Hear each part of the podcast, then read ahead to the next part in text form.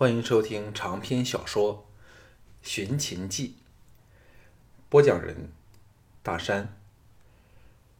第十四卷，第二章：夜探青楼。项少龙灵巧的翻过了高墙，落到醉风楼的花园里。这时，刚过了两更天，醉风楼主楼的七八座院落。仍然是灯火通明，笙歌处处。项少龙好一会儿才辨认出管仲爷刚才招呼他的那座雅院，只见仍然是灯光灿然，不禁叫起苦来，同时也感到心中奇怪：难道他走了之后，又用来招呼另一批贵客吗？好奇心大起之下，他借着夜色和花草树木的掩蔽，无声无息地窜了过去。到了近处时，骇然伏下，心儿忐忑狂跳。原来正门处有一批汉子正在守护着，其中几个赫然是吕不韦的亲随。难道是吕不韦来了吗？留心细看，只见院落四周都有人在巡逻守卫，严密之极。但是这当然难不倒。他这个懂得飞檐走壁的特种战士了。查看了形势后，他选了院落旁的一棵大树，迅速攀了上去，再射出钩索，横渡往院落人字形的一面瓦片瓦片上，这才小心翼翼沿着钩索滑到了檐边，探头从进檐顶的通风口朝内望去。这一瞥下，立即是魂飞魄散，手足冰寒。差点从屋顶掉了下来。只见灯火通明的大厅里，站了管仲爷、莫傲、醉风楼的楼主五福、归燕和单美美五个人，正在研究被移开了长机下地席上的酒字。五福叹道：“莫先生却是奇谋妙计，先叫我赠给项少龙以宝物，好叫他不起提防之心。”又是他以为下手的是我们的好美美，谁知道要他的命的却是我们的归燕姑娘呢？管仲爷说：“对莫兄的高明，我管仲爷是无话可说了。最妙的是，这个小子还以为自己逃过了大难，再也不起防范之心，哈，却是精彩绝伦呐！”这时，大门洞开，吕不韦是春风满面。神采飞扬的走了进来，在项少龙瞠目结舌、全身血液差点冰凝之下，单美美乳燕投怀的扑到了吕不韦怀内去，娇声说：“美美为吕相立了大功，吕相该怎么赏人家嘞？”吕不韦的手从他的纤腰落到了他的龙臀上，大力拍了两记，邪笑说。那就让我今晚好好的酬劳你吧。莫傲的伸手搂着归燕道：“吕相，莫忘了我们的好归燕哟。若非靠他那条香舌，项少龙怎么会中计？”上面的项少龙是全身发麻，差点要扑下去给吕不韦白刀子进，红刀子出。天哪，自己的肚子里！竟有了随时可取自己一命的毒囊。这个时代又没有开刀的手术，他项少龙岂非是死定了？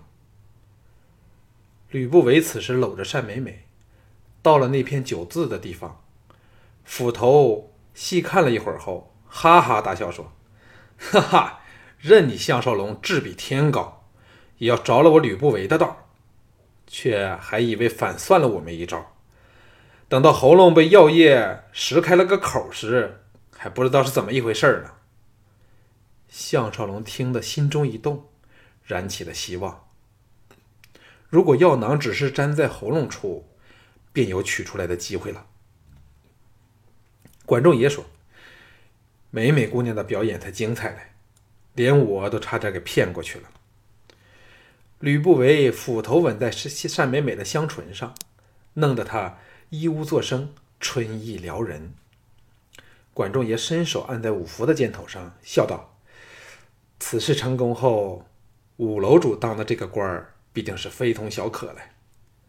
五福欣然道谢后，又有点担心的说：“那东西会不会无意间被他吐出来呢？”倚着莫傲的归雁娇笑说：“楼主放心好了，那东西不知道粘得多么紧，若非被他的舌头卷了过去，奴家还不知道怎么办才好呢。”莫傲接口说。这东西最不好就是会粘在杯底，否则我的小燕子就不用牺牲它的香舌了，被这个家伙大占便宜。管仲也笑道：“只是占了点小便宜吧，大便宜当然是留给莫兄了。”一时间，男的淫笑，女的布衣娇嗔。项少龙心急如焚，恨不得立时离开。想方法把那个毒囊弄掉，这一招妙计的确是厉害。当时舌头交缠，意乱情迷，哪想得到竟然是死亡之吻呢？自己也的绝的确是大意，以为对方不知道自己识穿了单美美是他们的人，还一番造作，真要叫人笑出了肚皮呀！吕不韦笑着说：“春宵苦短，莫先生该到小燕的香闺。”好好答谢美人喽。转向五福说：“五楼主这次做得很好，我吕不韦必不会薄待你的。”哈哈一笑，搂着单美美去了。项少龙知道再也不会听到什么秘密了，悄悄的走了。项少龙惨哼了一声，藤毅从他张开的大口里把凹取了的细铜质抽了出来。尾端的小圆片上粘着一粒乌黑色的药丸，只有苍蝇般大小。旁边的陶方、京俊、仆布、刘朝等人齐齐松了一口气，抹掉额上的冷汗。项少龙咽着被刮损了的喉咙，说不出话来。藤毅把毒丸移到近前，众人都俯身静看。京俊狠狠地说。有什么方法把这个毒丸送进莫傲的喉咙里去呢？项少龙清了清喉咙，沙哑的声音说：“这个毒丸若是混在酒里，便会粘在杯底。可是，在毒死孝文的那汤那碗汤药里却没有这种情况。”陶方大喜说：“那就是说，只要我们得到了那条药方。”但可以找到其中某种药物，可以中和它的粘性，到进入喉内才会粘着。如此一来，要毒杀这个莫奥再非难事了。这个药方必然会留下记录来的。藤毅一震下望望项少龙，两个人同时想起了屠仙。玄又摇头，如果屠仙可以轻易的向莫奥下毒，早就把他毒死了。仆部推然说。就算找到了那个可以中和这个毒丸粘性的方法，也没有用啊！难道捧碗汤去哄墨喝下去吗？项少龙说：“这件事大可以随机应变，毒丸由我随身携带，再相机行事。晚了，我们尽量睡一觉好的，否则明天恐怕没有精神去应付莫傲的另一些阴谋诡计。二哥和小俊更要打醒十二个精神呢。”众人无不同意，各自回房休息。项少龙回到后堂时，不由得想起了季嫣然等等众娇妻，神思恍惚间，娇声丽丽在耳旁响起，说：“大爷回来了。”项少龙愕然望去，只见周薇何衣躺在一角地席处等他回来，看样子是刚被他吵醒过来的。看到他钗横鬓乱的海棠春睡后的神态，心中大叫不妙。自从赵倩和春莹诸女去世以后，他饱受折磨，整整一年，犹如活在噩梦里，英雄气短。偏偏又步步落在下风，使他再也不愿有男女间新的责任和感情上的承担了。对秦青如是，对莹莹也如是。他虽然答应了昌平君兄弟对莹莹勉力而为。但却是敷衍的成分居多，绝对不热心。也自知未必斗得过管仲爷，不过都及不上眼前的周威，令他头痛。只看周威的行事作风，显然是自尊心极重和死心眼儿的人，敢爱敢恨。幸好现在和他关系尚浅，极有转圜的余地。干咳了一声说：“啊，这么晚了，还不回去睡吗？”周威起身施礼后，温柔地为他脱下了外袍。欣然道：“早睡过了，现在不知多么精神。陶公安排了最后这间房子给我，现在让小婢侍候大爷沐浴好吗？”说完了，双颊早已红透了。项少龙心中焦躁，自己已经多晚没有妻妾相陪，今晚又曾为红已翠，挑起了情欲。若说不想女人，那只是在欺骗自己。被他这么以身相陪，后果实在是不敢想象。但如果是断然拒绝，他能受得了吗？幸好周围要为他宽衣时，脚步声响。项少龙回头望去，见来的是京俊，大雅道：“小俊，有什么事儿吗？”京俊仍以为周薇是周良的妻子，奇怪的瞪着他。项少龙低声吩咐周薇退避入房。这才问道：“什么事儿呢？”京俊看着周围消失处，奇道：“他怎么会在这里啊？”项少龙解释了他和周良的关系后，京俊双目立时亮了起来，嘿然说：“三哥真好艳福啊！这个周薇若非是金钗不群、不施脂粉，艳色绝不会逊于田真和田凤。”项少龙心中一动。找他在一旁坐下后，笑着说：“小俊对他似乎有点意思来。”京俊何然说：“三哥说笑了，小俊怎敢跟三哥争女人？”项少龙欣然说：“我她并非是我的女人，假设你有意思的话，不妨用点功夫，三哥我绝不介意，还会非常的感激你呢。”京俊大喜说：“嘿，让我试试看吧。”说到哄女孩，我比以前进步多喽。项少龙说：“此事就这么决定，你不如休，你不去休息，却来找我，究竟有什么事儿啊？”京俊道：“三哥的腿还可以再出动吗？”项少龙说：“只要不是动手过招，便没有问题。你有什么好主意？”京俊说：“现在离天明尚有两个多时辰。”要杀死莫傲，这是唯一的机会啊！项少龙皱眉道：“莫傲的身旁能人能人众多，吕不韦又在那里，怎么下手啊？”京俊说：“硬来当然不成，不过我对醉风楼的环境非常清楚，更是知道单美美和那个归燕的闺房所在。只要我们能摸到那里去，就有办法把那颗毒丸喂到莫傲的喉咙里。”然后再轻轻松松的等待他毒发身亡，岂不是大快人心吗？项少龙喜道：“即将何出？”京俊摊开手掌，现出了一截三寸许黑色树枝似的东西，得意洋洋的说：“这是从迷魂树采来的树香枝，点着后的烟，只要吸入少许，立即昏昏欲睡。如果在熟睡时吸入，保证拿掌锅都醒不过来。”三哥明白了吗？项少龙沉吟了片场后，断然说：“你最好通知二哥。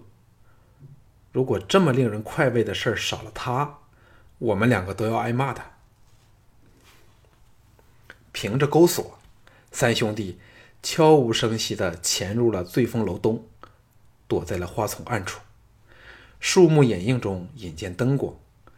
京俊这个识途老马说。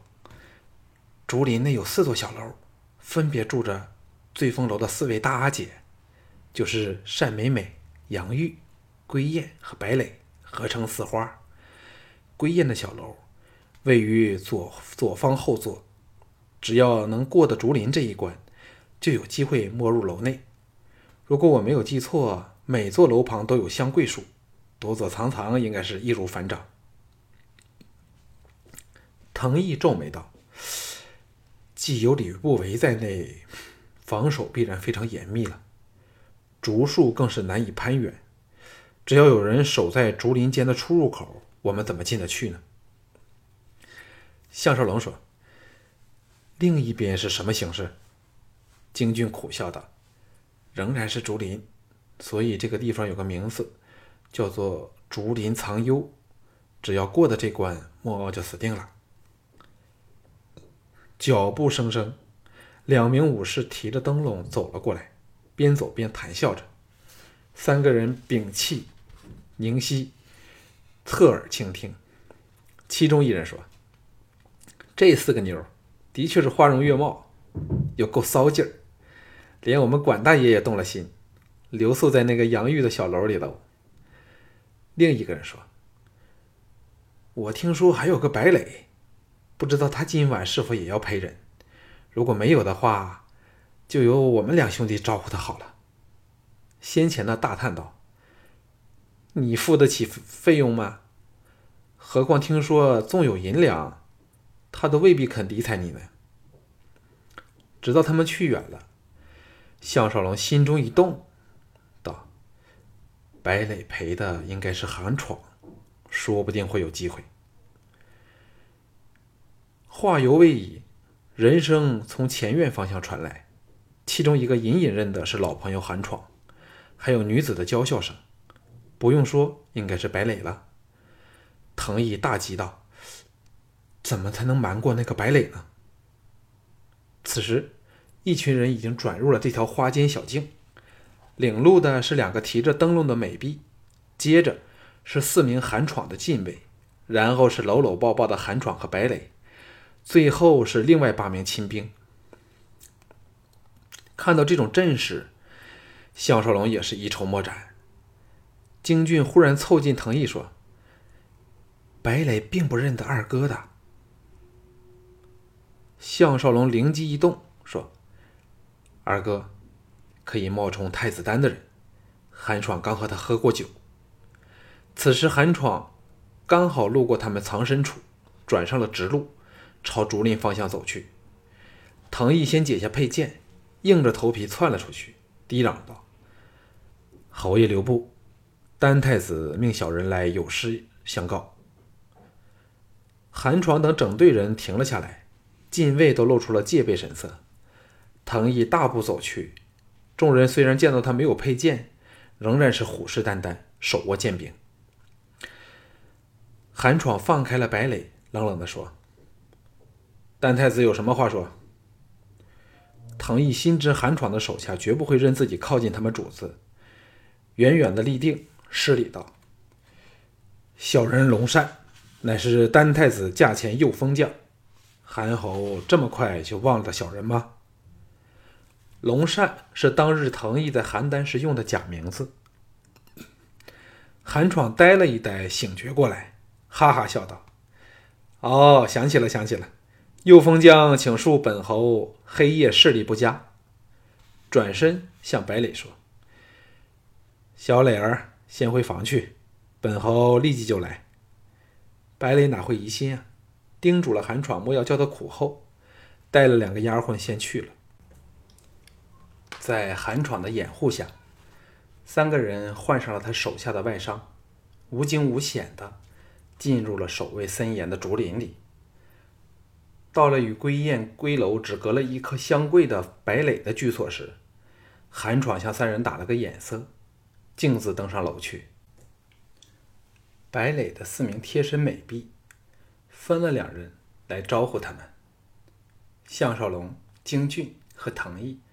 怕被小婢认了出来，早向韩闯的手下关照过了。其中两个人匆匆把两婢拖了到房内去，不片上，已是娇吟阵阵，满楼春声。在韩闯布在楼外的亲卫放放哨把风下，三个人先后攀上桂树，到了归雁的小楼屋顶处。房内传来鼾声。若论飞檐走壁的身手，向腾两个人都及不上京俊。由他去准是机会穿窗进房，顷刻后，莫傲的鼾声变成了沉重的呼吸。项少龙示意藤毅留在屋顶，自己翻了进去。京俊正蹲在榻旁，向他打出一切顺利的手势。项少龙心中大喜，窜了过去。在机头的油灯映照下，京俊已经捏开了莫奥的大口。项少龙忙取出毒丸，用铜汁送到他的喉嘴里，肯定是肯定是沾了个结实后。正要离去时，足音在门外响起。项少龙和京俊大吃一惊，同时跨过榻上的两个人，躲在榻子另一端暗黑的墙角里。敲门声响，有人在外面说：“莫爷，吕相有急事找你。”莫傲和归雁当然全无反应了。项少龙人急智生。伸手重重的在莫傲的脚底板处捏了一记，幸好京俊的迷魂香只够让莫傲昏上一阵子。莫傲吃痛下呻吟一声醒了过来。那个人又说：“莫爷。”莫奥刚醒过来，头脑昏沉的道：“啊，什么事？”叫门的手下说：“吕相刚接到了紧急消息。”眼下正在楼下等候莫爷。哦，吕相和管爷来了。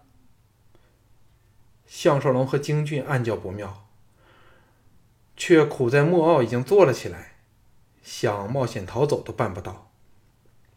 幸好吕不韦的声音在门外说：“我们在外厅等你。”莫傲推了推归雁，见到他毫无反应，在他雪白的胸脯捏了一把。这才起身穿衣，脚步不稳的推门出出外。这次轮到项少龙和京俊两个人喜出望外，忙蛇形鼠步的到了房门外，房门处贴耳偷听。吕不韦首先说：“刚接到消息，短命鬼项少龙竟然去找徐仙，商量了整个时辰，才返回乌府去。”哼。莫先生认为他们会弄些什么阴谋诡计出来呢？莫傲显然因曾受迷魂香的影响，脑筋还及不上平时灵活，呻吟着说：“不知道是否因太高兴，多喝了点酒，啊，我头有些痛。”管仲爷说：“莫兄先喝杯茶解解酒，定定神就没事了。”接着是斟茶递水的声音。听声音，外面应该只有吕不韦、莫傲和管仲爷三个人。好一会儿后，吕不韦说：“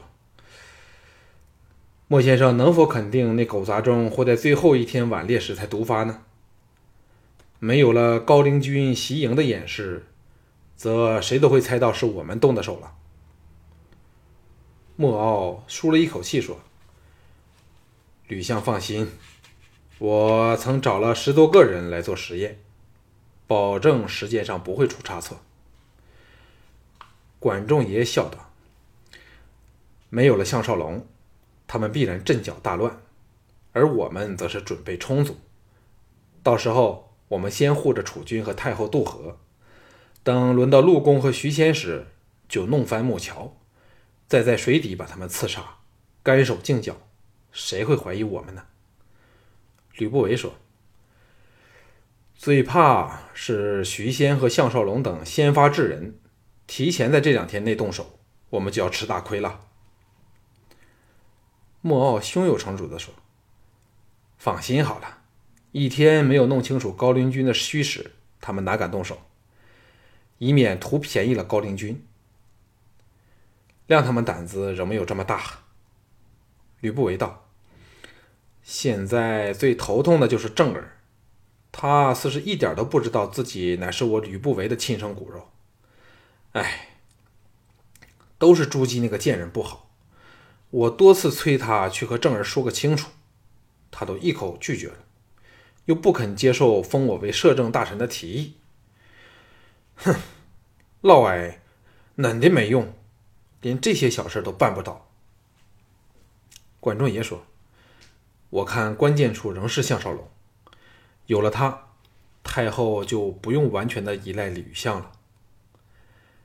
莫傲哑然失笑说：“我忽然想出一计，既可讨太后欢心，使他接受封吕相为摄政大臣，又可以掩人耳目。”正在门内偷听的金相两个人好奇心大起，暗想：这个莫傲果然是诡计多端。吕不韦大喜，追问。莫傲大笑说：“只要让太后知道吕相和项少龙再无嫌隙，就可以消除了他心中疑虑。所以，只要化解了他这个心结，他对吕相自然会言听计从了。”管仲爷微带不悦地说：“莫兄，不是又要娘容杨作嫁给项少龙吧？”莫失笑道。管兄不是要和一个只有三天命的人争风吃醋吧？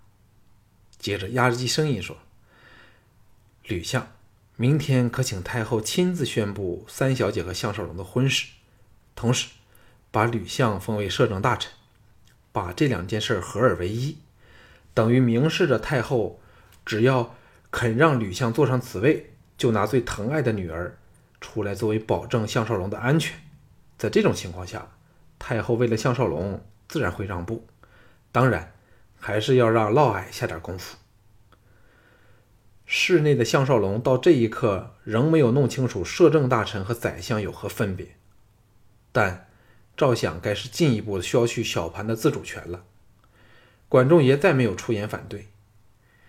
吕不韦欣然说：“嗯，这确实妙计，仲爷，由你对娘荣做点功夫吧。”这个妮子最听你的话，上回你叫她来大闹一场，她的表演真是精彩绝伦了。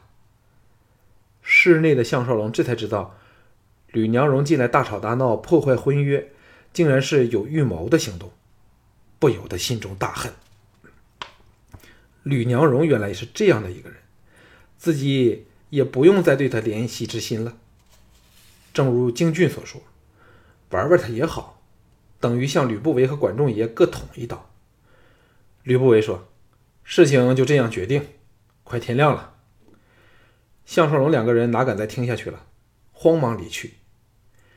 想不到神推鬼使下，竟然得到了这么关键性的情报，整个局势立即不同了。